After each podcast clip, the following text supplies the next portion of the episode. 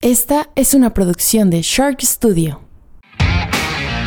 Bienvenido a Esto Somos, un espacio en donde platicamos del cúmulo de cosas de las que estamos hechos. Platicaremos de las cosas que se esconden entre líneas de lo cotidiano. Yo soy Omar Bazán. No busco encontrar la explicación a nada, más bien desmenuzar momentos que nos ayuden a entender lo que la vida trata de decirnos, pero a veces nos agarra un poquito distraídos. Tal vez este capítulo trate sobre alguna experiencia o pensamiento que hayas tenido, o aún mejor, Tal vez se trate de algo que nunca se ha cruzado por tu mente y tendrás algo nuevo en qué pensar. En ambos casos el chiste es encontrarle jiribilla al ordinario. Junto con el lanzamiento de la segunda temporada de este podcast, se estrenó mi libro llamado Mente Desordenada. Tiene un costo inicial de 99 pesos y lo puedes adquirir en las redes sociales del libro, arroba Mente Desordenada, o en las redes sociales de este podcast, arroba Estos Somos Podcast. Pues bienvenidos a un episodio más de Estos Somos. el día de hoy tengo a un invitado y querido amigo. Él es Mike Sánchez. ¿Cómo estás, Mike? Bien, bien, gracias. Excelente. Mike eh, tiene una formación en fotografía y se dedica a la producción de video de manera profesional. Pues de eso vives, ¿no? Hasta ahorita sí. Correcto. Mike, me gustaría eh, poner al público un poquito en contexto. Tú y yo nos conocemos por la profesión y te decía hace un momento que contigo es de las personas que más disfruto platicar por el estado de, flow en el que entramos, no sé, por la, convergencia de temas. el trance, güey. Sí, como una especie de trance y solo estamos tomando café. Con canela. con canela. Eh, me gustaría empezar con una pregunta un poquito atrevida y no siento que no se la puedo hacer a cualquier persona porque no conocen como tan a fondo o no me conocen quizás a mí tan a fondo. Este, este podcast se llama Estos Somos y pretendo hablar del cúmulo de cosas de las que estamos hechos. Y me gustaría preguntarte a ti eso. Me gustaría empezar preguntándote, ¿tú cómo describirías de qué estamos hechos los seres humanos? Híjole. Pues lo, lo primero así que se me viene a la mente es emociones. O sea, pero porque para mí es no es que sea importante, sino es muy imprescindible, güey. Ok. O sea, el, sentir, eh, el emocionarte, la alegría, la tristeza, pues para mí es como parte de lo más importante, güey. Lo primero que se me viene a la mente. Así, describirías a la raza humana como hacia un extraterrestre de esa forma, ¿no? Decirle, pues mira, somos una especie que nos distinguimos quizás por todo el sistema interplanetario por sentir. Claro, somos, somos conscientes de lo que sentimos y eso pues es bueno y es malo porque nos lleva a hacer eso, ¿no? A tener dentro del mismo ser la bondad y la maldad y tener el poder de decidir entre, entre cuál te vas. A diferencia de otras especies. Sí. A mí me cuesta mucho trabajo a la fecha contestar o intentar contestar esa pregunta porque siento que tú en tu caso tienes como también una faceta de escritor, ¿no? Pero pues al mismo tiempo eres hijo, eh, eres hermano, eres, eh, o sea, como que tenemos muchos núcleos y siento que en cada uno de esos núcleos somos alguien, aunque convergen muchas de nuestras cualidades, como que en cada uno de ellos se desenvuelven características de nosotros distintas. Sí. Entonces, ay, jole, o sea, yo como que siempre pienso, ¿qué soy? Y digo, soy el, un cúmulo caótico de muchas cosas. De, o sea, de lo que leo, lo que veo, eh, lo que escucho. Pero esas no son cosas, Omar. ¿Qué son?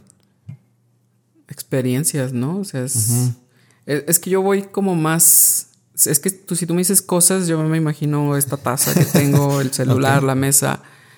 Eh, yo creo que son experiencias, ¿no? O sea, son momentos y todo eso te lleva a las emociones, a lo que sientes. O sea,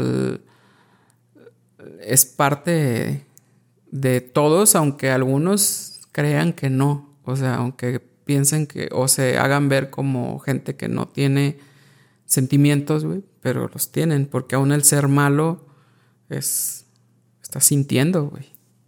creo. ¿Y, ¿Y tú, por ejemplo, crees que el ser humano es bondadoso por naturaleza? ¿Y se hace malo? Yo creo que, que tenemos partes iguales de bondad y de maldad desde un inicio.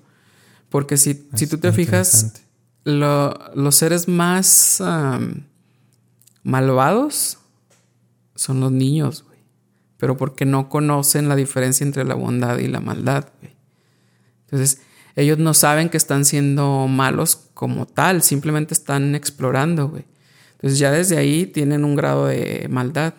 Ya con el tiempo se va adquiriendo como cierta experiencia, cierto razonamiento y influye, influye mucho el hecho de los padres de la formación y decide ser bondadoso, pero también puede decidir ser, ma- ser malo. Entonces yo creo que nunca se acaba lo malo en una persona. güey. O sea, yo no creo que alguien sea 100% bueno. Yo, por ejemplo, me considero una persona mala, solo que todos los días me levanto con el propósito de ser bueno. No diario lo logro. güey. Hay días que me llevo por delante a alguien, pero trato de no. O sea, trato de no, no ser malo eh, conscientemente, o sea, ¿sabes? O sea, pero como que pocas personas a veces son tan conscientes de sus maldades. Pero ¿sabes por qué? ¿Por qué? Porque les da miedo, güey, admitir que son malos. O sea, vamos por la vida navegando con la bandera de que tengo que ser bueno, tengo que ser bueno.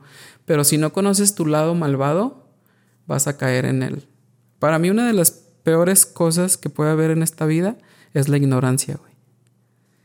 Y si tú ignoras cómo eres, si tú no exploras esas partes incluso malas, caes en ellas sin darte cuenta. Y, y así te lo digo honestamente, prefiero que alguien sea malo conmigo consciente al inconsciente, porque el inconsciente se va a seguir equivocando y equivocando y equivocando. Si yo me topo con alguien que es malo conscientemente, simplemente lo voy a alejar de mí. Ok. Pero el inconsciente, o sea, que te esté fregando y fregando y, y todo el tiempo se esté disculpando y es que no me di cuenta y es que no me di cuenta porque no se conoce, güey. Pero si te exploras, o sea, yo me he permitido explorar ciertas partes de mí que no me gustan tanto, pero necesito saber hasta dónde soy capaz de llegar y dónde están mis límites. ¿Para qué? Para no cruzarlos. Al menos si, si no lo decido. Si decido un día ser malo, güey, pues quiero hacerlo conscientemente y saber las consecuencias que eso lleva. Pero saber por qué y para qué lo estoy ¿Y haciendo. si has tenido, o sea, ese, ese impulso de decir hoy, hoy lo estoy haciendo mal y lo voy a hacer mal con, con todas sus letras, ¿no? O sea, súper Mm, consciente, ¿no? No, así tal cual no. O sea, yo lo, yo lo que hago a veces cuando estoy solo, cuando voy a algún sitio, pero que voy solo, me imagino cosas malas, güey. Ok. O, O sea, como malos pensamientos. Sí, sí, me permito explorar. ¿Por qué? Porque eso me permite saber hasta dónde podría yo llegar y saber... Para mí es más importante saber qué no quiero ser que qué quiero ser. O sea, porque puedo vivir toda mi vida perdido sin saber hacia dónde voy, pero necesito saber hacia dónde no quiero ir. Ok. ¿Sabes? O sea, Ajá. conocer ese lado malo y decir, güey, para allá no. O sea, a lo mejor voy sin rumbo, pero sé hacia dónde no quiero ir y sé que no quiero ser malo. A veces se me va la onda y lastimo a alguien, Ajá. pero trato de que no sea así. Entonces, por eso exploro como el pensamiento, güey. Como qué haría yo si fuera malo, güey. Ok. O sea, o, o qué haría yo si quisiera robarme algo, güey. ¿Cómo lo haría? Pero no lo voy a hacer. Ok, o sea, pero sí hay como ese proceso de planificación, ¿no? De, oh, me Claro. quiero robar esto. Mira, entraría por aquí a tal hora, se descuida el guardia, o sea, así medio hollywoodense. Sí, o de fregar a alguien también, o sea, sí y, tienes... y es, o sea, y eso me ha ayudado que yo soy paranoico, güey. Y eso me ha permitido, por ejemplo, yo ni de chiste me voy a pelear con alguien, güey. Porque sé que un mal golpe puede meterme en un problema, güey. Que pa- o sea, ya ha pasado, hay gente que está en la cárcel por una bronca de tránsito, le das un golpe, el señor se cae, se mata y estás en la cárcel por asesinato. Sí, ya, ya Entonces, te a eso entendí, voy. ok, o sea, con los malos paranoia. pensamientos. Exactamente. ¿Y lo haces muy constante? O sea, ¿sí seguido eres consciente de esos pensamientos que te llegan? No mucho, pero de vez en cuando. Yo no te puedo decir así como cada cuánto, pero no le tengo lado a, a decir que tengo, que tengo maldad en mí, güey. Ya. O sea, perdón, no le tengo miedo a decir que tengo maldad en mí. Y yo creo que mucha gente le tiene miedo a eso. Se empeña en ser bueno, en ser bueno, en ser bueno, y no exploran ese lado malvado. ¿Y de dónde crees que venga como ese grado de conciencia tan elevado tuyo eh, de, de familiarizarte también con tu, con tu yang? Pues yo creo que de buscarle explicación a, a las cosas, güey. O sea, yo soy el tipo de persona que si tú me preguntas algo y no lo sé, lo voy a investigar. Ok. Porque ya sembraste una duda en mí. Ajá. Y aunque a mí no me interese nada lo que me estás preguntando o no me sirva, no lo echo en saco roto, voy y lo investigo. Entonces todo el tiempo me estoy preguntando, las- o sea, tengo preguntas que me hago yo y hay preguntas que hace la gente y trato como de estar investigando. Entonces, yo creo que para empezar a aceptar eso, güey, la maldad en ti, aceptar que puedes ser malo, que eres malo y que puedes dañar a los demás. Pero ¿has pasado como por algún proceso terapéutico así como para llegar a ese grado de conciencia? ¿O solito lo has ido despertando No, solo, entre lecturas Yo- y así de curioso? Yo le tengo miedo a la terapia. sí, soy muy orgulloso y no me gusta que la gente me diga que estoy mal. Entonces trato de descubrirlo yo, güey. Hasta ahorita voy, pues no sé si ganando, güey, pero no he ido a terapia entonces. Ok. Y, y, por ejemplo, o sea, en ese mismo sentido te considero o veo como que tú eres tu crítico hacia ti mismo más duro, ¿no? O sea, Sí, confías tanto en tu propia crítica. ¿Sí lo eres? Sí, pero, ¿sabes? Hay algo bien, muy pues, interesante, por decir. Porque no me da tanto miedo fallarme a mí, güey. Mi miedo es fallarle a los demás. ¿Sabes? O sea, Ajá. mm, tú me puedes decepcionar a mí y eso puede no importarme, ¿sabes? Porque yo creo que es tu problema. O sea, Ajá. para empezar, trato de no tener expectativas. Creo que es muy difícil no tenerlas. Pero mi bronca es fallarte a ti, güey. Si tú me fallas a mí, no pasa nada. Simplemente, no sé, em, si me pides prestado algo y me lo regresas descompuesto, no te voy a volver a prestar nada. Pero seguimos siendo amigos. Ajá. Pero el yo fallarte a ti, ese es mi problema. Ahí es donde soy, o sea, soy crítico conmigo, pero mi peor temor es ese, fallarle a la gente que, que quiero, no estar ahí. Ahí sí soy muy crítico, Muy duro, pues. bastante. Y en este otro sentido de, bueno, de los miedos, eh, siento que de las pláticas que a veces tenemos, como que también eres una persona muy consciente de sus miedos, no solo de, de tu lado de maldad que me dices, sino también de tus miedos. ¿Sí te percibo correctamente? O sea, de que tú sabes que le tienes miedo a esto, a esto, a esto y a Sí, esto otro. Sí, ¿verdad? Sí. O sea, es que la gente por la vida normal no va es, es que es- tan, yo- tan aware como tan, ¿cómo se puede decir? Tan la- alerta, o al tanto de a qué cosas le tengo miedo. Es que yo, yo creo, Mark, que es como. Como alcohólicos anónimos. El primer paso es: Hola, soy Miguel y soy alcohólico, güey. Es. Hola, soy Miguel y le tengo miedo a, a las arañas, güey. O sea, yo, por ejemplo, tiendo a ser claustrofóbico, no demasiado, pero uno de mis peores miedos es morir enterrado, güey, sepultado en un sismo o estar en un lugar tan pequeño que apenas pueda moverme. Ese es, Ok. y, y es, y soy ansioso. O sea, hace años tenía ataques de ansiedad. Pero el darme cuenta y aceptar que, que tenía ese problema me ayudó a ir identificando, a ir viendo las señales cuando se venía una crisis y yo solito decir, a ver, Miguel, cálmate, güey. O sea, por ejemplo, uno de, de mis, de, hablando del, del miedo, por ejemplo, a morir enterrado, otro miedo que tengo es a no poder respirar, güey. A que me falte el aire.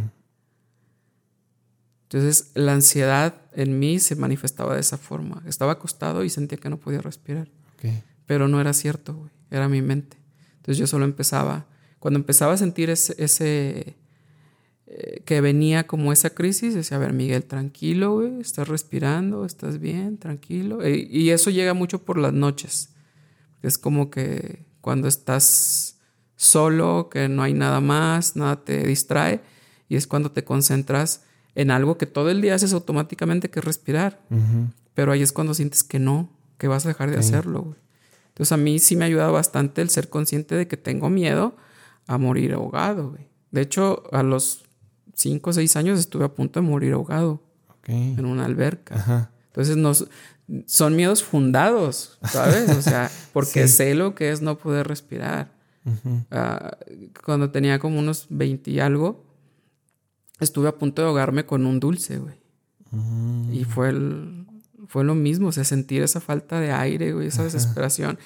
Y el, el, ser consciente, porque ni siquiera me, me, ganó la desesperación, yo estaba consciente, tranquilo, y, y, yo estaba pensando, me voy a desmayar y me voy a morir. Okay. O sea, porque sientes que no estás jalando el suficiente, suficiente oxígeno, entonces al no haber oxígeno en, en, tu, en tu cerebro principalmente, te vas a desvanecer. Y muy probablemente si nadie te ayuda, vas a morir. Ajá. Entonces, es el ser consciente de todo eso, güey. ¿Y, ¿Y, te ha ayudado? O sea, por ejemplo, yo tiene, yo creo que como tres años que apenas he podido responder concretamente esa pregunta de cuál es tu peor miedo. Me la habían hecho algunas ocasiones y sentía que no tenía un peor miedo en la vida. Tenía miedos, ¿no? pero no el peor de los miedos. Y hace tres años yo creo lo descubrí y no sé cómo, ni siquiera sé por qué lo descubrí, pero me di cuenta que mi peor miedo sería o es el Alzheimer.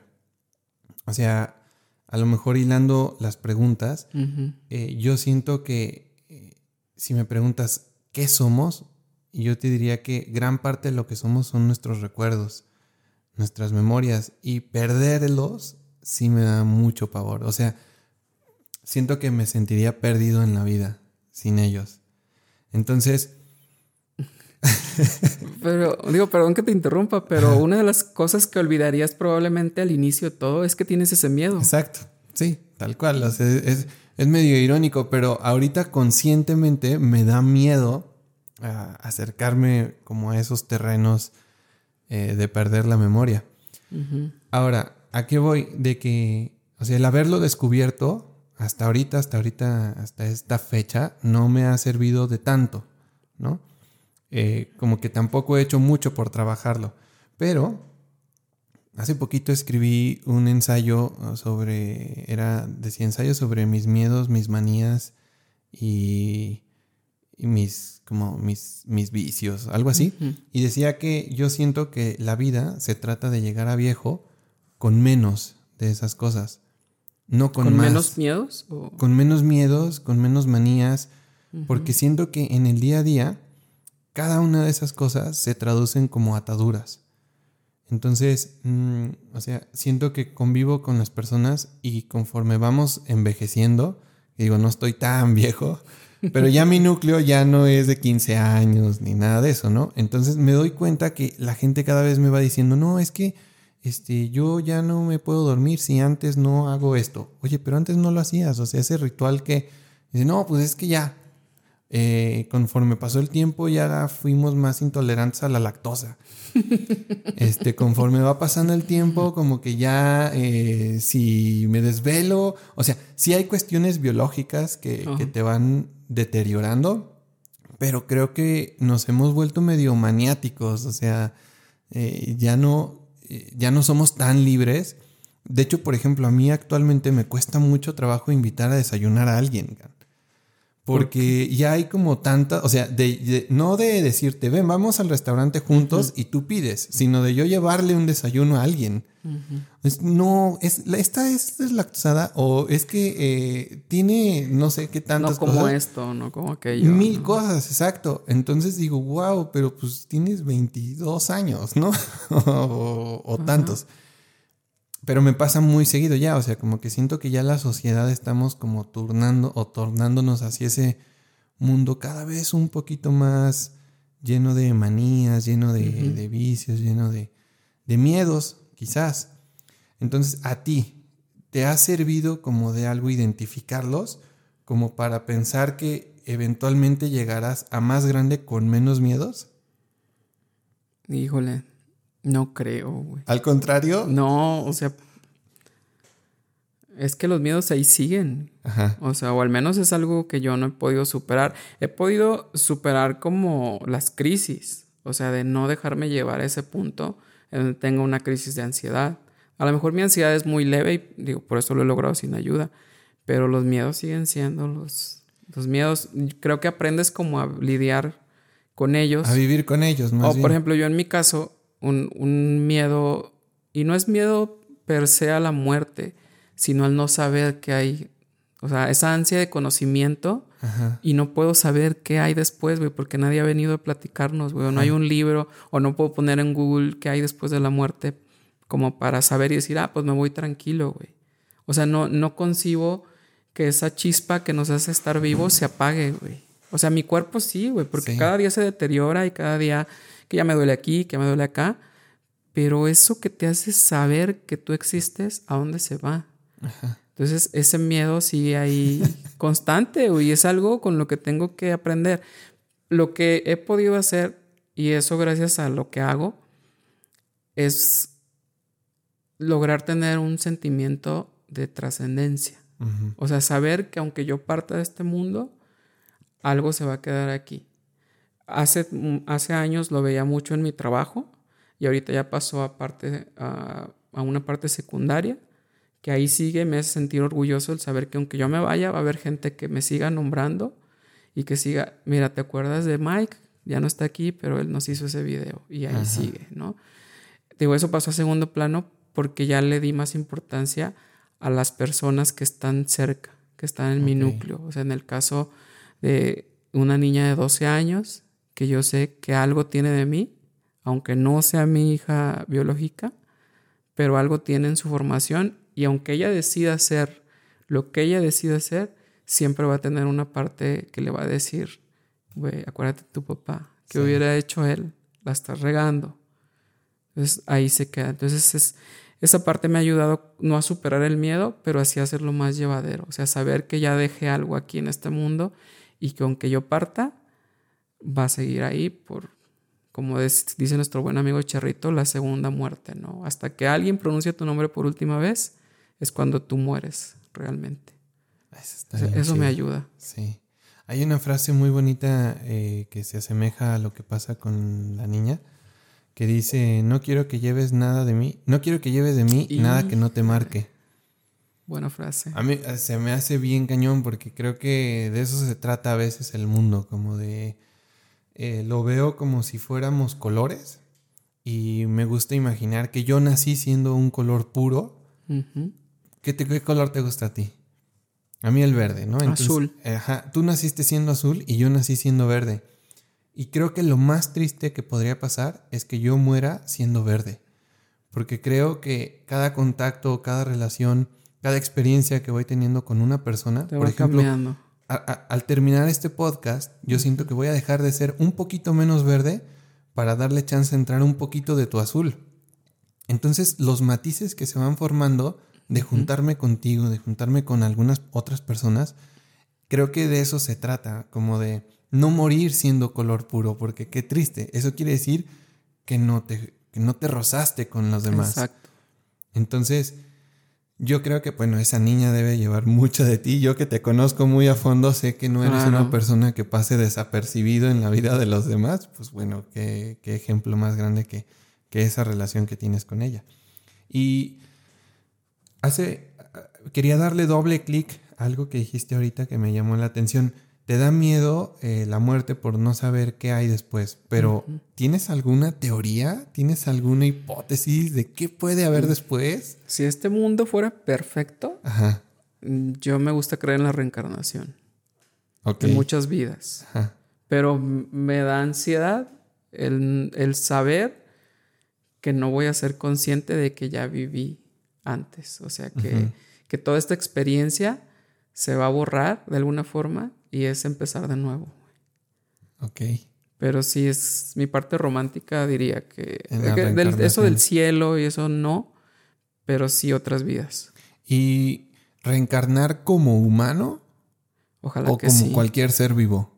No, como humano. Ah, yo me encanta ser humano. así. No te imaginas No me veo siendo perro. una jirafa así en la sabana. Híjole. No, güey, es que. No, el hecho de no poder expresarte, de no poder. No sé. Y dices que, o sea, en el cielo tal cual, así como esta. Pensé que iba a ser en el cielo una hermosa mañana. No, o sea, bueno, sí, esta explicación guadalupánica de que el cielo y el infierno, o sea, en esa parte no, no, no la crees tanto, o sea, como No, de que no creo si que mueres y te portaste Es mal. que, mm, por ejemplo, tú te has preguntado, no, no sé hasta dónde llegue tu, tu fe, pero nunca te has preguntado en que si realmente hay un Dios y hay un diablo, son medio ojetes y están divirtiéndose con nosotros. Sí, sí, muchas veces. Entonces, uy, o sea, eh, me cuesta creer eh, en que un Dios permita muchas cosas. Claro. ¿no? Y ahí es donde te das cuenta de que no tiene que ver con Dios. La vida es la vida y se acabó. O sea, yo muchas veces me he preguntado, ¿por qué si soy bueno me pasan cosas malas, güey? O sea, ¿por qué, por ejemplo, ahorita con el tema pandemia, ¿por qué la gente que más se cuida se contagia, güey? Ajá, sí. O sea, y la gente que no se cuida, Sí, traen como si nada, como si nada. echando claro. relajo y todo. Ajá, Pero entendí que así es la vida. sí. O sea, te van a pasar cosas buenas, te van a pasar cosas malas. Y es lo mismo como cuando dices, "Ah, es que fulanito me hizo algo. No, güey. La gente hace cosas, tú decides cómo te afectan. Es igual, la vida es la vida Ajá. y tú decides cómo llevarla. Y siempre va a haber alguien que esté en una peor situación que tú. O sea, porque si tú te quejas de que te amputaron un dedo, hay quien no tiene brazos, güey. sí. Entonces, y no es culpa de Dios ni es culpa de Satanás. Es la vida. Claro. Como dicen los franceses, no, se la vi. Fíjate que yo tengo como muy claras dos cosas. La primera es eh, que la región, tristemente, me da mucha tristeza que la región, la región geográfica determina tanto en la creencia. O sea, casi casi es dime dónde naciste y te digo en quién crees. ¿Quién? O sea, de ahí ya de entrada yo como que eh, ya le, le- le- le dudas un tanto, ¿no? Y la segunda, que fue lo que más me ayudó a mí, que yo lo planteé de, de una forma muy personal, pero digo, es que yo digo que el cielo es el suelo. O sea, el cielo ya está aquí, güey. O sea, ya vivimos Claro. en el cielo. O sea, no quiero esperarme a terminar mis días en, este, en esta dimensión para entonces acceder ahora sí a lo chido, ¿no? Ahora sí viene lo bueno, ahora sí vamos Mm. No, a ¿por qué? Yo, yo exacto, o sea, yo más bien me lo planteo así, yo ya vivo en el cielo. Haz aquí todo lo bueno que quieras hacer. claro. No, no me quiero esperar y, y se me hace muy, se me hace muy, pues sí, triste creer que estamos nada más Que tienes que sembrando, sacrificarte, ¿no? También. sembrando nuestra vida futura. Y tu vida futura va a ser o buena o mala. O sea, solo hay dos puertas. Una arriba y otra abajo. No, es complicado. Sí, O sea, digo, pienso igual que ¿por qué tienes que estarte sacrificando aquí? Y más cuando ese sacrificio implica sacrificar gente, güey. sí, O sea, el, el pensar solo en tu felicidad eterna, aunque eso te lleve a no ser bueno con los que te rodean, ¿no? ajá. O sea, es una cultura muy... Pero fíjate, Triste. ahí te voy a platicar dos, dos- dos historias de los mayas. La primera de ellas es que eran una cultura muy sangrienta y a los inicios, muy a los inicios, ellos sentían la necesidad de sacrificar un cuerpo humano para que el sol saliera al día siguiente. Entonces le atribuían el poder de que el sol iba a salir a un dios y a ese dios lo mantenían contento con sus distorsiones psicológicas, matando a alguien, ¿no? Sacrificando una vida. Entonces sentían que el temor de que si no lo sacrificamos no va a salir el sol, hasta que un día no sacrificaron a nadie y salió salió, el el sol. Entonces le restaron poder a su dios. Yo siento que de a poco eso va pasando en el mundo. Eh, hay mucho como a veces una, ciertas creencias, ¿no? De que si no rezas, eh, no tienes ciertos accesos. Hasta que un día no rezas y sí tienes acceso. Y es como, ah, caray. O, simplemente un día eres feliz, güey. Exacto, ajá, exacto. Bueno, aunque digo, me voy a ir por otro lado, pero yo no me gusta tanto el concepto de felicidad. Una vez hice una pregunta ahí al aire y decía, ¿qué prefieres, ser feliz o tener paz? La mayoría prefiere ser feliz, yo prefiero tener paz, porque la felicidad es un estado, es un pico, y no puedes estar siempre ahí. vas a ser feliz y vas a ser triste, vas a ser desdichado, vas a estar triste. Y la tristeza es parte de la vida, güey. Y yo mi tristeza la abrazo, güey, porque hay que respetarla. Claro. Y a mí, a mí hay un concepto que no sé si sea eh, legal o leal, el de nostalgia, que dicen es la alegría de estar triste, güey. Y se me hace chido. Okay. Abraza esa tristeza, güey. La alegría de estar Respétala, dale su lugar para que la pueda soltar. Porque hay mucha gente que va por la vida aparentando ser feliz y no le da ese respeto a la tristeza, güey, y se le va acumulando, güey. Y cuando eso sale, agárrate, güey. Ok. Eh, la gente es desdichada, entonces yo prefiero tener paz. Qué, curioso que lo menciones, porque justo es de los, de los temas que traía preparados para tocar contigo, porque ya van dos veces, esta es la tercera vez que te escucho decir esa frase. Y lo recuerdo muy puntual porque pocas veces la he escuchado. La vez, nada más que ya me la cambiaste. La vez pasada, de hecho fue cuando grabamos el episodio anterior en el otro estudio. Ajá. Y ahí nos dijiste eh, que qué preferías, eh, ser feliz o tener la razón. Ah, es que son como dos. Es otra. dos vertientes. Ok. Sí, es, es como cuando alguien te pregunta algo y tú le dices, ¿quieres, que, ¿quieres ser feliz o que te diga la verdad? Ajá. ¿Y tú qué prefieres, ser feliz o tener la razón? La verdad.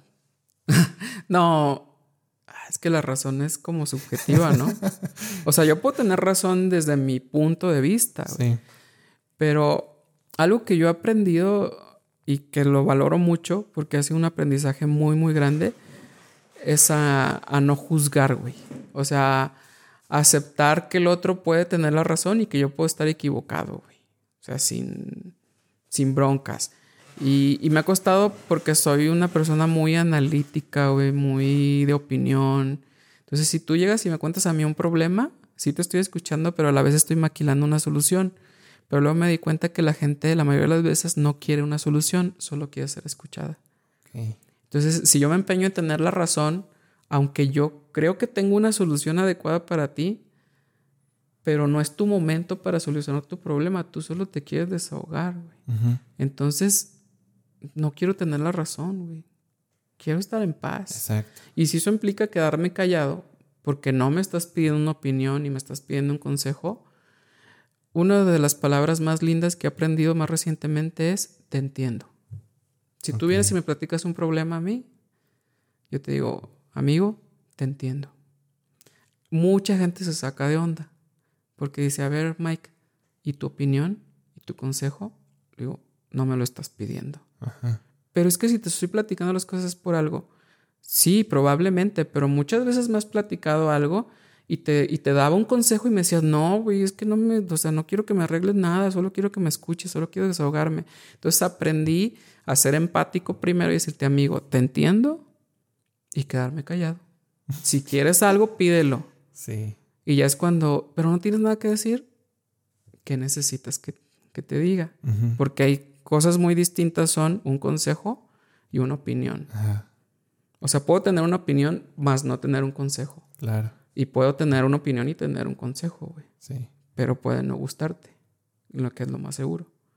Porque yo antes era de los que, es que yo ya lo viví, güey. O sea, ¿por qué te voy a dejar? Si yo te quiero, ¿por qué te voy a dejar pasar y te tropiezas por esa misma piedra? Y aprendí que no, el camino lo tienes que recorrer. Lo único que puedo hacer es ir a tu lado y si te caes, te doy un brazo para que te levantes. Pero incluso tienes que pedirlo. Entonces ya desde ahí prefiero no tener la razón, güey. La razón es una cosa muy, subjetiva. Es muy problemática. Sí, bastante. Oye, ahorita que mencionas ese ejemplo, mm, yo te considero a ti una de las personas mm, con mejor habilidad de escucha. Y te voy a explicar a qué me refiero. eh, te lo explico para que después me des tu opinión de este tema. Siento que poco a poco el mundo va escuchando menos, pero no como esta parte romántica de que escucha, no, no, no solo oigas. Siento que incluso escuchar, hay dos tipos de escucha. Aquella que es para entenderte y asimilar y rebotar tus ideas en mí, y aquella otra que nada más te escucho para ver qué respondo. Entonces, yo te considero a ti mucho de los de la primera, o sea que tú de verdad sí no respondes algo a menos de que te lo pidan, a menos de que... pero eso no quiere decir que no, no me pusiste atención, simplemente que escuchaste. Y hay veces que de verdad eh, creo que eso se necesita en el mundo. Mm, ¿Tú cómo, ¿Tú cómo sientes que escuchamos o en tu experiencia con otras personas? Mm, ¿Sientes que sí te escuchan o sientes que nada más te escuchan para dar después ellos su, opinión y adueñarse de, de la plática? Pues mira, últimamente yo siento que la gente te escucha, pero lo está filtrando a través de sí mismo. Y eso para mí no, no debería de ser. ¿Cómo? Porque si yo te estoy contando un problema que tengo, tú estás pensando en un problema que tú tuviste. Entonces ya lo filtras. Y, y he conocido gente que vuelve mi problema su problema y terminamos hablando de su problema porque es más importante que el mío. Sí, justo. yo, soy, por ejemplo, si yo vengo y te digo, mm, Omar, el café te quedó horrible, no es para que tú me digas, es que una vez a ti te quedó horrible. Güey, no es ping-pong, no es venganza. O sea, si ya me había quedado horrible, me lo hubieras dicho en su momento. O sea, yo lo que necesito es que tú me escuches a mí sin pensar en ti, que creo que es lo que pasa ahorita. Ayer platicaba con una amiga de que estamos en una etapa de, yo creo que del ser humano en general, de egoísmo, güey. De mucho amor propio que raya en el egoísmo. Y eso es bien peligroso. Porque una cosa es quererte y darte importancia y otra cosa es que no te importa nada más. Entonces, ojo. Yo creo que estamos escuchando en general desde nuestra perspectiva, güey. Antes de tratar de entender al otro. Por eso te decía que para mí es muy importante el haber aprendido a decir, te entiendo. Sí. Punto. Sí, qué bonita frase, con ahorita que, o sea, la asimilo y tiene mucho peso y mucho valor. Sí, o sea, yo creo que si nos vamos a sentar a platicar, o sea, si tú me dices, amigo, necesito contarte algo, yo tengo que desprenderme de lo que yo traiga y escucharte tal cual, de alguna forma hacer como un vacío aquí adentro para recibir lo que, lo que tú vas a darme sin que me lo quede también porque la aprensión para nada es buena, pero para poder sentir un poquito de lo que tú estás sintiendo sin pensar en mis problemas, güey. O sea, sin pensar. A mí, ya me ha pasado que llego a contarle un problema a alguien, eh, un amigo en común, y termina la charla siendo de los problemas que esa persona tiene con ese amigo. Y yo digo, güey, ¿en qué momento se volteó la moneda? Y es parte de un pensamiento un poquito egoísta que tenemos a veces y nos cerramos en que somos primero nosotros. Sí, como que terminan secuestrando la conversación. Sí, o, el problema, o el sentimiento, sí, sí. no sé. Y a eso me refiero justamente, que o sea, te, te, escuchan para responder, no te escuchan para empatizar. Sí, y eso, y digo, te lo digo yo que para que me quede callado es complicado, pero lo valoro mucho, o sea, el, silencio, ¿no? O sea, ya lo dice Drexler. Sí súper importante saber cuándo quedarse callado. Sí. El valor de ese momento para pensar bien lo que vas a decir. O la típica frase que dice, si no tienes nada bueno que decir, pues quédate callado. Sí, hay un montón, ¿no? Hay otra que dice, prefiero ser esclavo de mis silencios. No, dueño de mis silencios que esclavo de mis palabras. Algo así. Es que las, las palabras tienen un poder muy pesado, por no decir otra palabra. Entonces hay que pensarlas. Bien, por ahí en una, en una película empieza con un, monólogo que el personaje dice, escúchame muy bien porque pienso muy bien lo que digo y nunca repito nada. Ok. Digo, lo estoy parafraseando, pero por ahí va. O sea, tienes que pensar bien lo que vas a decir. Y hay momentos, a mí me pasa con ciertas personas. Hay, hay una persona por ahí que tiene un poder muy especial que siempre que me dice algo, soy incapaz de responderle en ese momento, Omar. O sea, tengo que darme un tiempo, sentarme y pensar para poderle contestar. Porque soy muy cuidadoso con las palabras. Y solo con contadas personas, porque mi, mi naturaleza es ser impulsivo, O sea, ser a contestar en el momento, güey. Pero lo haces, o sea, este proceso de guardarte tus palabras es para no herir. O no herirme. Ah, ok. O sea, no. Es que ese concepto de herir también es como muy debatible porque una vez a mí alguien me dijo, es que no te quiero lastimar. Y yo dije, ¿quién te dio ese poder? O sea, yo eso lo decido yo. Exacto. Sé capaz de hacer los actos que tú quieras hacer responsablemente y déjame a mí la otra parte. Porque a lo mejor tú crees que me estás lastimando y como dicen, mi ciela, ni idea. O sea, yo decido quién tiene ese poder. Yo decido si te lo doy. Y a muy poca gente se lo he dado y últimamente procuro no dárselo a nadie. O sea, procuro que se resbale y si realmente eres importante, voy a buscar una forma de conciliar de una forma inteligente. Y si no, pues que te vaya bien, güey. Pero de ahí a que me, lastimes, eh, no. Entonces no creo mucho en eso de, es que me lastimó, es que tú lo decidiste, güey. Tú abriste la puerta, o sea, tú diste ese poder a esa persona en específico. Y ojo, y si lo vas a dar, pues sé consciente. Sé consciente de que, o sea, una vez una amiga me dijo, amigo, me estoy enamorando. Y le dije, va a doler, ¿estás lista? Y me dice, a huevo, jalo, pago. Ok. Y ahí está bien feliz, ya se va a casar. Ah, no de ti. No, ah, no, cree que me estoy enamorando de ti. No, no, no, no, de su novio. ok, ya. Pero, o sea, mi primera respuesta fue, esa va a doler. Ajá. Y me dice, sí, lo sé. Ok. Y, pago el precio. Y ahí está, ya se va a casar, güey. Entonces, eh, yo creo que, que es bonito cuando estás con alguien hablando de relaciones consciente de que, de que va a doler, de que va a haber tragos amargos, va a haber tragos dulces, porque luego la gente está con otras personas pensando que todo va a ser felicidad. Volvemos al concepto de felicidad, güey.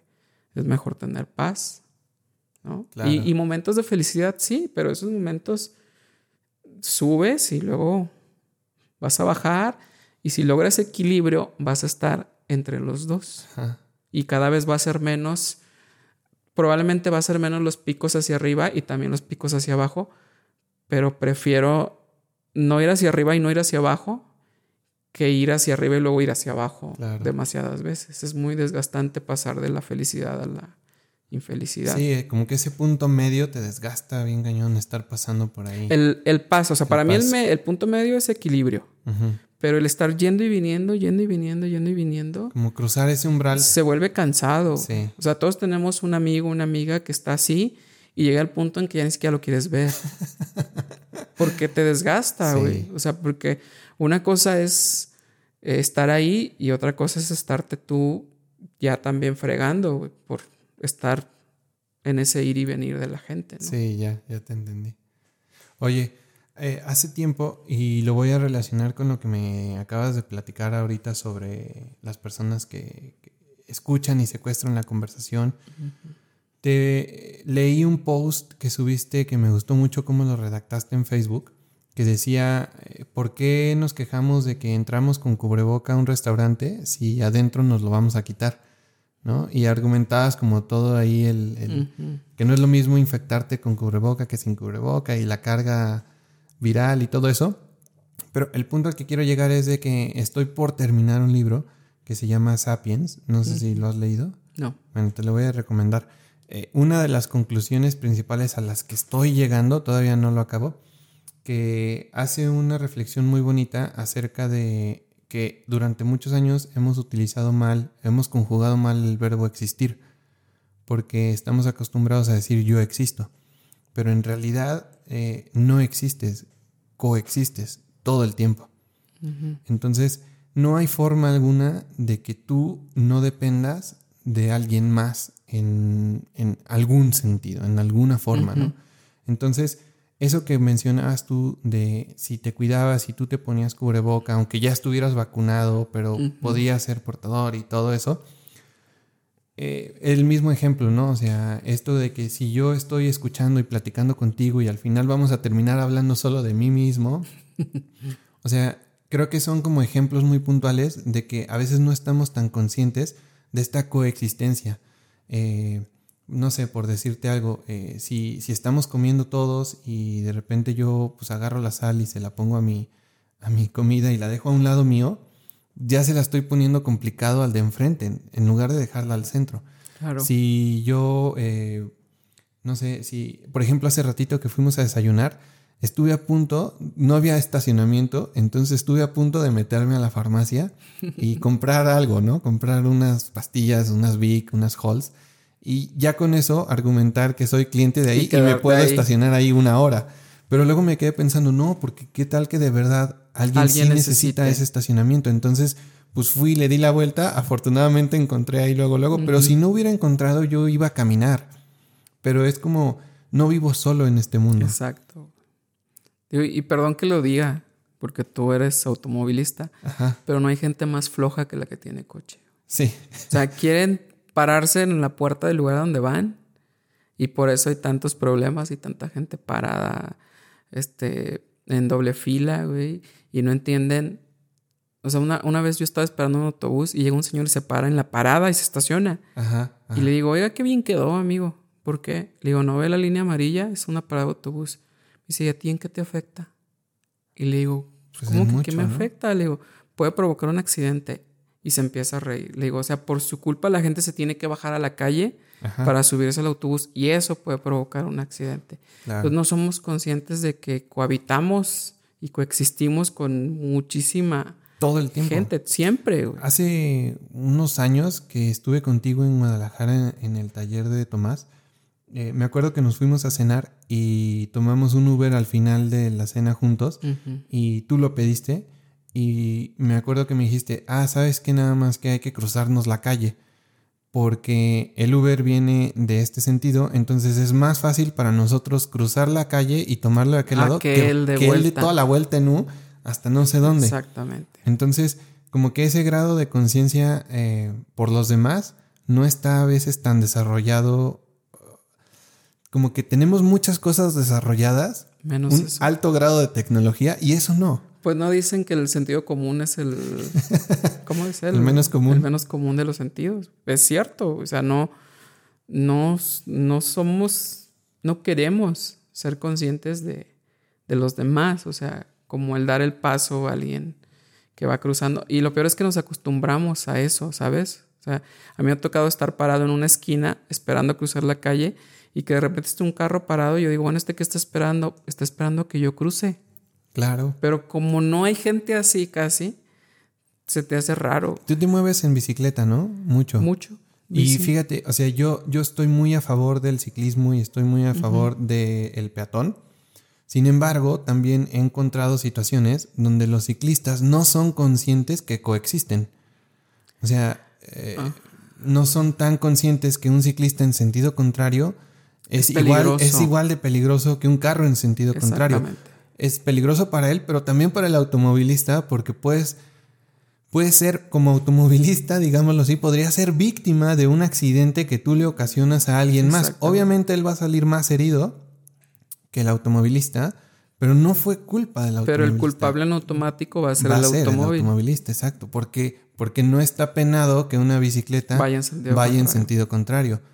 Entonces, eh, igual, yo argumento que las bicicletas que andan en avenidas tendrían que tener retrovisores. Eh, deben ser conscientes lo que hay detrás de ellos todo el tiempo y no lo hay, pero no solo por automóviles, sino también por peatones o por otros ciclistas. Eh, ellos, o sea, se mueven así a la izquierda, a la derecha y qué tal que atrás de ti viene otra bici. ¿Sí me explico? No, no, no siempre son carros. Entonces, bueno, pero es como, era otro punto, pero lo digo porque tú te mueves mucho en bici. Me acuerdo cuando me quedé en tu casa que me, enseñaste tu bici y me explicaste. Eh, ¿Te acuerdas? Te decía que te iba a contar dos historias de los mayas. Fíjate que, que ahorita que me platicaste lo de los mayas, me acordé de una anécdota No sé qué tan cierto sea, porque lo leí en una novela, pero decían que, que fue relativamente fácil evangelizar a, a los indígenas. Y, y fue fácil, por ejemplo, que aceptaran la comunión porque decían que les gustaba el hecho de que los hombres comieran a Dios y Dios no se comiera a los hombres. Ok. Por el lado de los sacrificios. O sea, porque tenían que alimentar a los dioses con vidas humanas. Y decían, es que acá es al revés, güey, nos comemos a Dios. Está chido. Está chido, claro. Salvamos el pellejo. Sí, exactamente. Y fíjate, es curioso porque ahorita, bueno, al principio me decías de que es un poquito irre- em, contradictorio que los que si hubiera un poder tan bueno y tan malo se permitieran tantas cosas, pero incluso desde el punto de vista narrativo, eh, la creación de esos personajes es insostenible. O sea, es insostenible crear un personaje 100% bondadoso todo el tiempo. O un personaje 100% malo todo el tiempo. Es, es sostenible dos escenas, pero no es sostenible una Bueno, película entera. Depende de, de cuál Dios estés hablando, si del Viejo Testamento o del Nuevo Testamento, porque son distintos. En serio, yo no ves esa diferencia. El del Viejo es, es cruel, castiga. Ajá. El del Nuevo ya no tanto. Ah, ¿en serio? Sí. Ok, no, yo no, estoy tan el- enterado. Métete un poquito ahí en la Biblia y, y el, el Dios del Viejo Testamento exigía sacrificios. No, no recuerdo el nombre de- del que le dijo que fuera a sacrificar a su hijo en la montaña, que al final, que era una prueba como para ver de qué era capaz. Pero, o sea, ¿qué padre le, le pide a su hijo que sacrifique a su propio hijo? Ok, ajá, Está complicado. sí. ¿Y eso es del viejo? Sí, Ok. nomás no recuerdo los nombres. No, yo tampoco me lo sé, pero, o sea, como que narrativamente todos los personajes llevan un arco de transformación. Empiezas de una forma y terminas de otra forma. Sí. Entonces, ser 100% bueno todo el tiempo es, te digo, es insostenible. Narrativamente, mm, me da Bueno, es que tú ya curiosidad. quieres hacer una película. exista. No, pero incluso, o sea, como un- si fuera un personaje nada más literario escrito en la Ujú. Biblia, no sé, como que no, no, Pues es que no hay nada bueno del todo, ¿no? Ni no- nada no hay malo. nada, exacto. O sea, incluso Satanás era un ángel. Era. Ajá. Entonces hubo bondad en él. Decidió ser malo, según las escrituras. Pero era bueno, güey. Y de, de esos mismos dioses y de los mayas, hay otra anécdota en donde los mayas, cuando llega la conquista española, eh, le explican los mayas a los españoles que cierto sacrificio, eh, como que los mayas agarraban eh, un- la cosecha de la caña y iban acumulando un una caña diaria, ¿no? Y la ponían en medio de un patio. Y al final de 365 días, todo ese acumulado de cañas, unas más secas que otras, lo quemaban. Y ese, ese quemar generaba un humo impresionante y lo quemaban cierto día a cierta hora, argumentando que era la muerte de su dios, el sol. Y los españoles se quedaron como de, ¿cómo? O sea, ¿tú estás matando al dios? Ajá. Y dicen, sí, porque queremos un Dios rejuvenecido. Si este Dios envejece, nos va a cuidar menos, nos va a cada vez a proteger de menos cosas. Oh. Entonces, hacían ese ritual argumentando quemar a su Dios el sol. Y sale una frase muy buena porque dice que todo aquello que no muere frecuentemente envejece peligrosamente.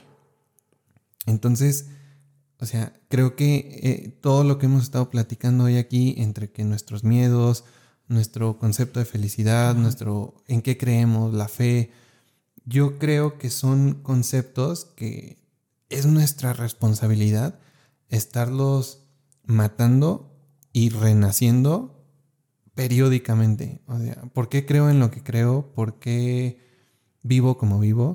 Porque si no, siento que son como miedos, manías, creencias eh, basadas en, en conceptos antiguos o viejos y que van envejeciendo con nosotros como haciendo callos peligrosos en el corazón y en el alma. Órale. Entonces, o sea, eh, por eso te decía, como que yo creo que el objetivo es llegar a viejo con, con menos ataduras. Así lo quiero ver yo, o como que trabajo mucho en eso. Pero no con menos recuerdos. No, no con menos recuerdos. Pero fíjate, hace poco eh, me pasó una anécdota. Eh, iba, fui a la playa y estuve, intenté salir a correr todos los días antes de que saliera el sol. Simplemente por placer, ¿eh? Así como por, o sea, yo soy de los que va a la playa y no descansa. voy a la playa y digo, ay, ahí voy a sudar más rico si hago ejercicio y total. Bueno, mientras no te lleves una lap, te pongas a trabajar. La última vez sí me la llevé, pero bueno, fue porque eran muchos días, fuimos dos semanas. Ajá. Y resulta que me salgo a correr en estas seis de la mañana, empiezo a correr sobre la arena eh, en la costa y al poquito tiempo me persigue un perro, güey. Y era después, o sea, volteé y eran dos perros los que ah, me estaban persiguiendo, pero con toda la intención de morder. Ni siquiera sé por qué me persiguieron. Yo no pasé, o sea, no los molesté, ni los había visto. O Así son los perros. Escuché por detrás de mí ladridos cada vez más de cerca. Ajá. Y volteo y ya los tenía muy cerca. O sea, mi único instinto fue que empecé a correr hacia atrás, o sea, de frente a los perros. Ellos venían hacia mí, yo corría de espaldas. Y lo único que pude fue como gritarles y echarles como arena. Dije, les voy a echar arena en los ojos. y me fui metiendo como en dirección al mar. Dije, pues ya, o sea, si me mojo, ni modo, me voy a mojar los tenis. No creo que sean buenos nadadores. Exacto. Dije, no creo que se quieran meter y morderme ahí, ¿no? No. Bueno, el punto es de que no pasó, no me mordieron, se fueron. Eh, no sé si por los gritos o por la arena o porque me metí al agua, pero se fueron. Y lo siguiente fue, ¿cómo platico conmigo mismo? Porque no le quiero tener miedo a los perros de aquí en adelante toda mi vida. O sea, lo natural era eso. Lo natural era que en mí se hubiera despertado como una fobia y que cada vez que yo veo un perro suelto en la calle, yo me suba a un barandal o me suba a un carro y me dé miedo. Entonces, fue simplemente como una plática conmigo. O sea, no quiero, no quiero tener miedo a los perros. Esto me pasó una vez. No me va a pasar siempre. Llevo 35 años de vida y nunca me había pasado. Que no todos los perros son iguales para empezar. Sí, o sea, como que simplemente fue una circunstancia de el lugar malo, en el momento malo. Te topaste con dos perros me topé Con dos malos, exactamente. Pero no quise, no quise seguir creciendo y tener miedo a los perros. Pues e, es como a la gente que le va mal en el amor una vez y deciden. Sí, es tal cual eso. Meter a todos en el mismo costal, ¿no? Sí. Y que todos los hombres somos iguales. O todas las mujeres. o todas las mujeres. Hay para todos, ¿no? O, como el que se cae de la bici una vez y ya no monta bicicleta. Sí, lo, lo tenemos a, hay un dicho, ¿no? Que dicen, atropella un perro y vas a ser el mataperros. Ajá. O sea, por una vez en la vida que lo hiciste. Pues sí, digo, pero es que también somos muy dados a hacer juicios, ¿no? O sea, a determinar algo de principio a fin y no ver todo lo que pueda haber en medio, o sea, a decir o es bueno o es malo, pero también puedes estar a la mitad. O sea, ni todos los perros son malos, ni todos los perros son buenos. No les puedes tener miedo, pero no les puedes perder el respeto. O sea, es como ayer que me tocó cubrir una cabalgata y yo sabía, a mí me gustan mucho los caballos, pero sé que no les puedo perder el respeto porque también no dejan de ser animales. Sí, claro. Te tiran una patada y por muy bonitos que sean, y de menos te rompen tres costillas. Y la cámara. Bueno, ya pasaría a segundo plano, ¿no? Pero. Sí. Eh, digo, volvemos a lo mismo, ¿no? O sea, el equilibrio. O sea, ni todo para un lado, ni todo para el otro. ¿Tú sí crees en el equilibrio? Yo sí. ¿Tú, tú te consideras equilibrado? Mm, creo que no, pero trato. O sea, es como una lucha constante. ¿Y cómo es tu concepto de equilibrio? O sea, es como 50-50 Generalmente sí, o sea, estar como en un punto medio, pero creo que se puede mover dependiendo, ¿no? O sea, puede a veces haber un porcentaje más alto de una de un extremo o del otro. Pero creo que, que se mueva, que no sean los extremos, ¿sabes? Más que nada. Así como hablábamos ahorita de maldad y bondad, que siempre haya bondad en ti, pero que no olvides ese lado maldito, ¿no? O sea, que no olvides esa, ese sentido común o eso que te dice, puede haber algo malo aquí, güey. O sea, no confíes del todo, ¿no? No seas demasiado confiado. Sé bueno, pero sé precavido, ¿no? O sea, sé, sé bondadoso, pero no te olvides que tienes un lado que no lo es tanto. O sea, suelta mucho y da hacia los demás, pero también cuídate tú. También por ahí, ah, por ahí una vez alguien me decía, o sea, si llega un amigo y te pide 20 pesos, tienes que tener 40, güey. Para soltar esos 20, porque dicen lo prestado, despídete de él. Si no, no lo prestes. Si no estás dispuesto a perderlo, no lo prestes. Si aplica en dinero y aplica en cosas y aplica en lo que tú quieras. O sea, igual cuando entregas el corazón. Si no estás dispuesto a que sea medio mayugado, pues no lo sueltes, güey. Tristemente hay mucha gente por la vida que se guarda el corazón y ya no lo saca. Pero hay que arriesgarse de vez en cuando, amigo. Y en ese sentido de equilibrio, eh, ¿tú lo encuentras fácilmente? Depende de en qué. O sea, siempre va a haber, yo creo que va a haber ámbitos como más complicados, ¿no? Por ejemplo, para mí en este momento, el, en el ámbito sentimental, creo que está muy bien. O sea, siento que hay un estado de paz, un estado de equilibrio. Si hay cosas que de repente pueden molestar un poco, pero se están trabajando.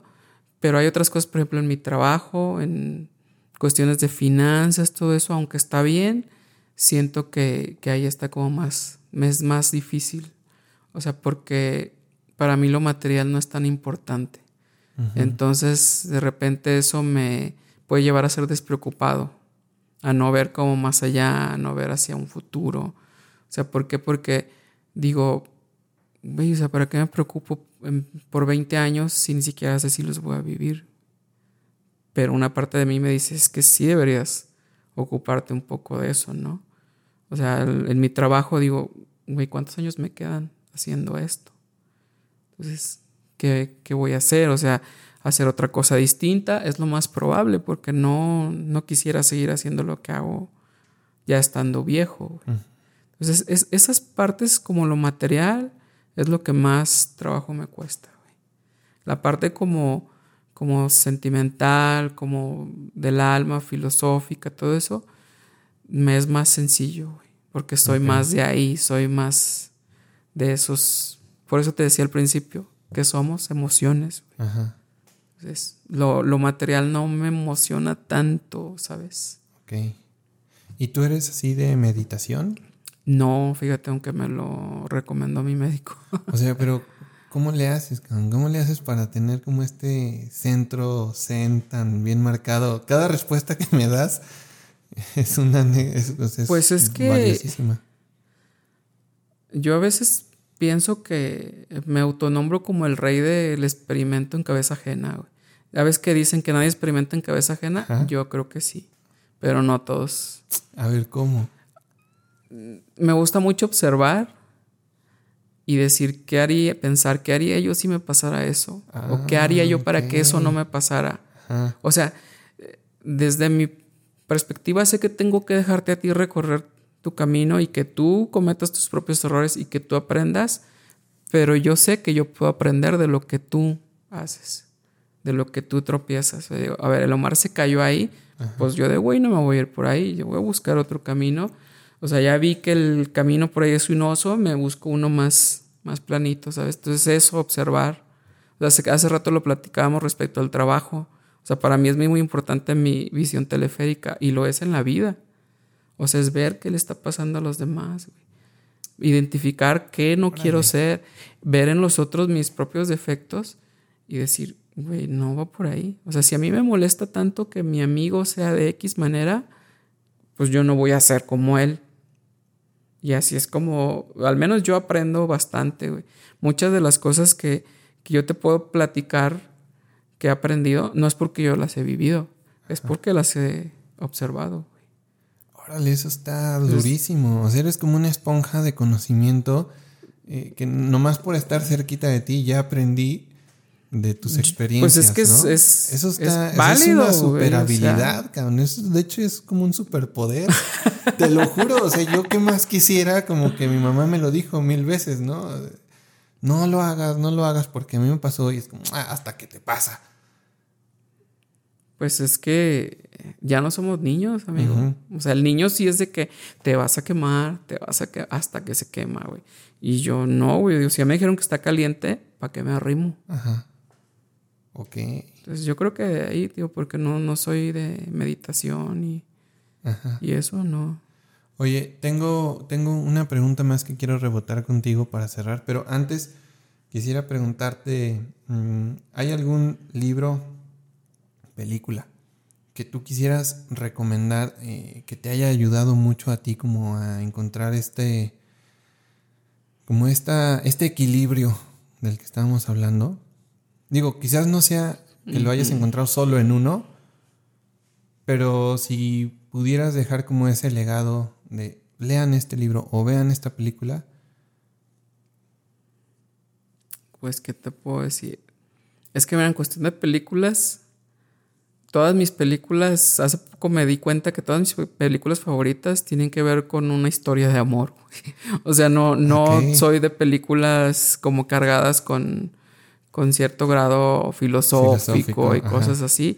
A mí ponme una historia y, Y de- de con eso, desmenuzas. con eso me tienes, o sea. pero esas son buenas, güey. Sí, y por ejemplo, mi película o varias de mis películas favoritas me gustan porque son cosas que me han pasado a mí, güey. Ah, ok. Entonces se vuelven como, como vivenciales, entonces, pero son cosas que ya viví, ¿sabes? Entonces me ayuda como a entender y a decir, a ver, güey, si a alguien más le pasó, si alguien más lo pensó, entonces está bien, güey, o sea, hay, hay este, una ¿Cuál luz es al tu final del película túnel. favorita? Creo que nunca te he preguntado eso. La, así el top uno es este Perdidos en Tokio. ¿No, ¿No lo has visto? Sí, no. Con Scarlett Johansson. Sí, claro. Sí, sí, sí, sí es. Buenísima. Entonces sí es. Si te, digo, si te gusta el cine desde el punto de vista eh, técnico o estético, es una película muy bonita. Aunque yo no me fijo demasiado en. Tengo La una amiga que es fanática de la paleta de colores Ah, ya. y se llama Carla. No es la Carla de la que hablábamos hace rato, es otra Carla. Otra Carla. Este, y, que, y siempre que le digo, ya vas con tu paleta de colores, digo, ah, cómo jodes. O sea, cada vez que te veo con tu paleta de colores, te odio. Digo, por- pero porque yo no me fijo en eso, amigo. O sea, a mí ponme una historia y, la, y puede ser mala la película, pero si la historia a mí me atrapa, si me identifico con una parte de la historia, va. Y esa película me encanta porque es una historia de amor muy linda, güey. Aunque jamás se cierra. Ok. Y un día platicaba con un amigo y le digo, oye, güey, Perdidos en Tokio, ¿es final abierto o cerrado, güey? Me dice, no manches, güey, es abierto. Pero no, le digo, pero no sabemos qué pasó después. Por eso, güey. Ajá. Ellos probablemente se encontraron, probablemente no, Ok. después. Pero eso está en el aire, güey. La voy a volver a ver, güey. La Sí, voy a volver a ver para analizarla desde, ese, desde esa perspectiva. Y hay más. otra que me gusta mucho que se llama Dan en la vida real. Con, No la conozco. ¿Cómo se llama ese actor? El actor que sale en la película esta de que es del arca de Noé, pero que es moderna. Que es abogado y le salen barbas y se tiene que vestir como Noé porque Dios ¿De le habla. comedia? Sí. Bueno, la, eh, la referencia que estoy dando es de comedia, pero la película es como comedia romántica. No sé quién sea, güey. Eddie Murphy. Steve Carell. Ah, Carell. Sí, claro. Ajá, sí, ya. Pero búscala como Dan in the, in the real life o Dan en la vida ¿En real. la vida real? Ok. Y es, es una historia súper linda de una pareja que se enamora en una charla de café. Oh, qué padre. Ah, Entonces está- a. A mí me gusta mucho porque tengo yo una historia en mi vida así, güey. Entonces me ayuda como a... Me identifico y digo, "Uy, es que se pueden contar cosas reales más allá de cosas más pachecas. Por eso, por eso no soy fan de los superhéroes, güey. Sí, Porque yo necesito que sea real, que, que me transmita algo sí. que, que sea de aquí adentro. Sí, yo tampoco soy fan de los superhéroes, pero fíjate qué curioso, eh, y, y ya casi llego a la pregunta que te quiero hacer. Mm, No soy fan de la ciencia ficción. Yo creo que de todos los géneros quizás es de mis menos favoritos. Pero curiosamente, yo creo que mi película favorita ahorita es de ciencia ficción. O sea, Órale. está cañón. Pero encontré que la ciencia ficción tiene como este poder metafórico, poético, de decir algo más a través de un alien o a través de un algo que no existe, pues. Eh, ¿Has visto El Gran Pez? No. ¿No? Ok. Esa es mi película, mi película favorita ahorita a la fecha. Y no te voy a decir qué pasa, pero hay una pregunta muy cañona que se desprende de esa, de esa película. Y es la, pregunta con la que quiero cerrar. Si tú pudieras elegir saber cómo vas a morir, ¿elegirías saberlo o no? No. Porque si, si es algo cruel, no, no quisiera. Quisiera saber en qué momento voy a morir. Ahí sí. Eso sí. Sí. O sea, ¿prefieres saber mejor la fecha que el cómo? Sí, porque si es irremediablemente inevitable, aunque esté redundando, pues te da tiempo. Digo, tal vez no, porque si te dicen te mueres en una hora, pues ¿qué haces? Pero si te dicen te mueres en seis meses, pues va, güey. No hay nada que pueda hacer. Que, que incluso te la voy a cambiar. Me gustaría más poder decidir en qué momento morir. Es un tema que tengo yo con mi médico. no voy a decir el nombre porque lo, obviamente es un tema muy delicado. Ajá. Pero yo sí lo, sí lo he platicado con él. Digo, güey, debería de ser legal el que pudieras decidir en qué momento. O sea, si, si yo llego contigo y me dices, güey, tienes cáncer, güey, tienes X enfermedad y te esperan 3, 4 años de mucho sufrimiento, mucho dolor. ¿Y qué tal que yo te diga, pues, ¿sabes qué? Prográmame una inyección en tres meses, güey. O sea, que tú tengas esa elección de no luchar. Sí. O sea, por ejemplo, en este momento, si a mí me dijeras, tienes cinco años entrando y saliendo de hospitales con quimios, con tratamientos, etc., con una calidad de vida de un 30% de la que tienes ahorita, o tienes seis meses con una calidad del 80%. Me voy con los seis meses con el 80%. Ujú. Pero, y luego, o sea, si te dijeran, tienes cinco años con una calidad muy mediana, con la esperanza, porque se trata de esperanza, de que te queden otros 20 bien chingones. Pasando esos cinco. Si hay una esperanza, una, más que una esperanza, un- una posibilidad real, sí lo consideraría. Pero si te dicen así que ya es terminal, yo prefiero menos con mayor calidad a más con menos calidad. Ok. Y es que, fíjate, el tema de la película El Gran Pez, sin spoilerear ni saber de qué se trata, o sea, tal cual en la sinopsis te diría eso, se desarrolla en esa pregunta. O sea, un- una persona que se encuentra una bruja y le dice, ¿quieres saber cómo vas a morir? Entonces el güey sí, sí quiere saber cómo va a morir. Y toda la película se desarrolla en que como él ya sabe cómo va a morir, hace todo lo que se le antoja. Ah, ya, ya. Digo, ahora soy libre y tengo esta libertad de saber que mientras, no te voy a decir cómo, cómo muere, pues, pero por decirte alguna cosa, o sea, si te dicen, vas a morir en el agua. Ah, bueno, pues puedo hacer todo lo que se me dé la gana en el aire es- y en la ah, tierra. o sea, es como decir, ¿no? O sea, me da miedo aventarme en paracaídas porque tengo la posibilidad de, De morir. morir.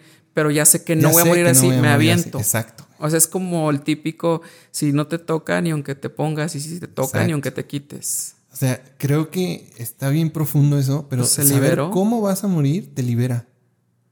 Te libera de mucho.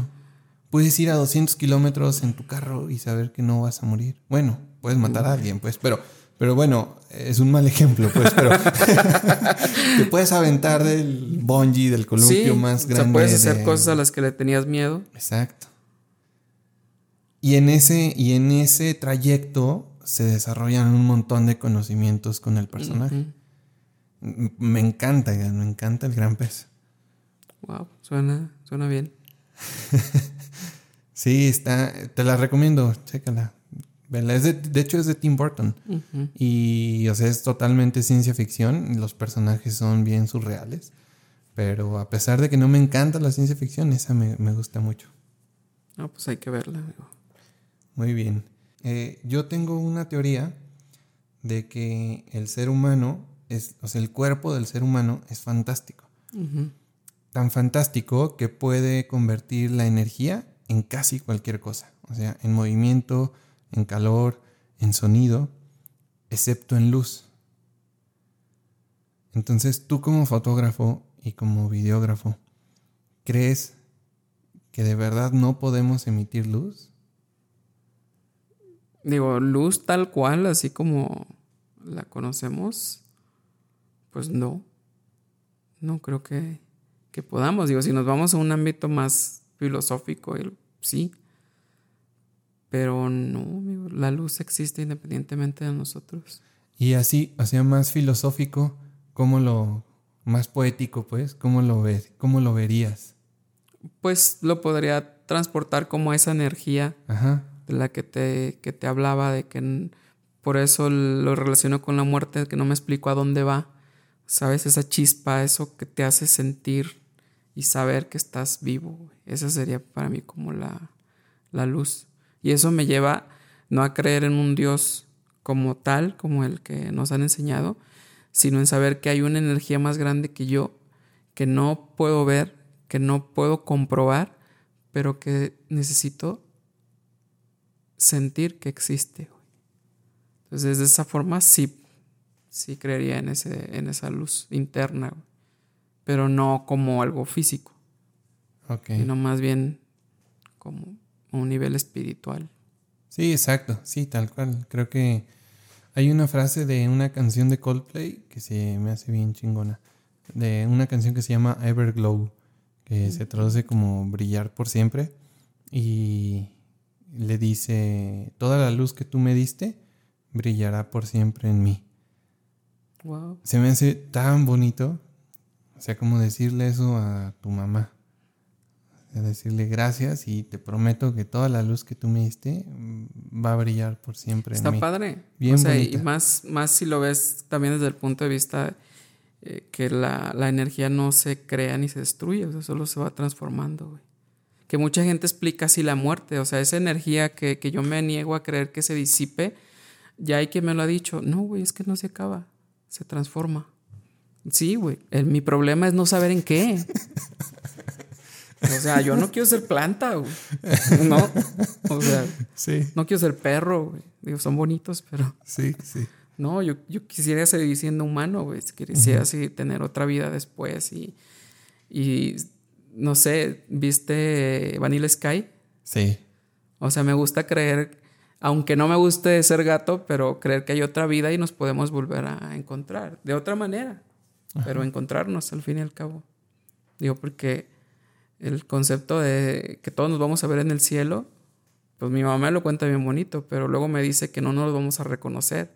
Y digo, entonces, ¿qué caso tiene? O sea, si quisiera poder al menos sentir qué, qué pasa cuando dices, es que esto ya lo viví. Esta cara es familiar. Cómo a veces las almas se encuentran, güey. O sea, hay almas que van buscándose y se encuentran. A, un amigo que quiero mucho una vez me dijo respecto a alguien de quien ya te he platicado, me dijo, es que ella es todo lo que tú estás buscando sin buscar. Y tú, es, tú eres todo lo que ella está buscando sin buscar. Y no lo saben. Y es, aún así se encontraron. Con eso me quedo. Entonces ojalá y nos encontremos después. Pero que no seamos gatos. Gracias por escuchar este capítulo. Recuerda visitar nuestras redes sociales Facebook e Instagram, así como nuestro canal de YouTube. Búscanos como Estos Somos Podcast. Puedes dejarnos algún comentario sobre alguna idea que te haya gustado o que no te haya gustado, así como sugerencias de invitados que te gustaría escuchar. Mi nombre es Omar Bazán y nuevamente gracias.